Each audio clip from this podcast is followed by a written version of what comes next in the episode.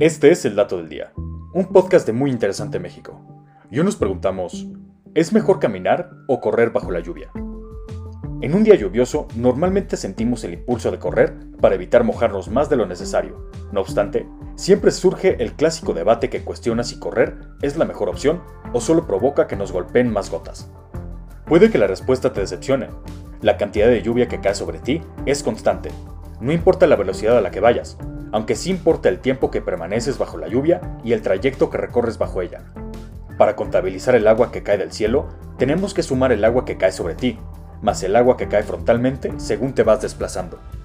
La cantidad de agua que cae sobre tu área de influencia es exactamente la misma, puesto que esa área se mantiene constante independientemente de la velocidad y de la dirección, es decir, solo importa el tiempo que permaneces bajo la lluvia, pero no lo deprisa que recorras un trayecto determinado.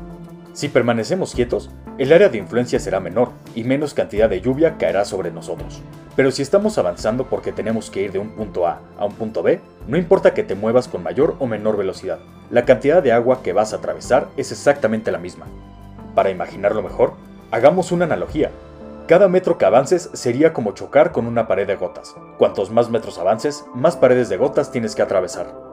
En un trayecto del punto A al punto B, las paredes de gotas que tienes que recorrer son las mismas, independientemente de la velocidad a la que te desplaces. Pero también hay otras variables que se deben tomar en cuenta, tanto la dirección y la intensidad en la que sopla el viento, como la estatura y la complexión física de cada persona, influyen en la cantidad de agua que se recibe. Por tanto, si quieres mojarte lo menos posible, lo mejor es que te asegures de recorrer la menor distancia posible. Y si corres, ten cuidado con no resbalar.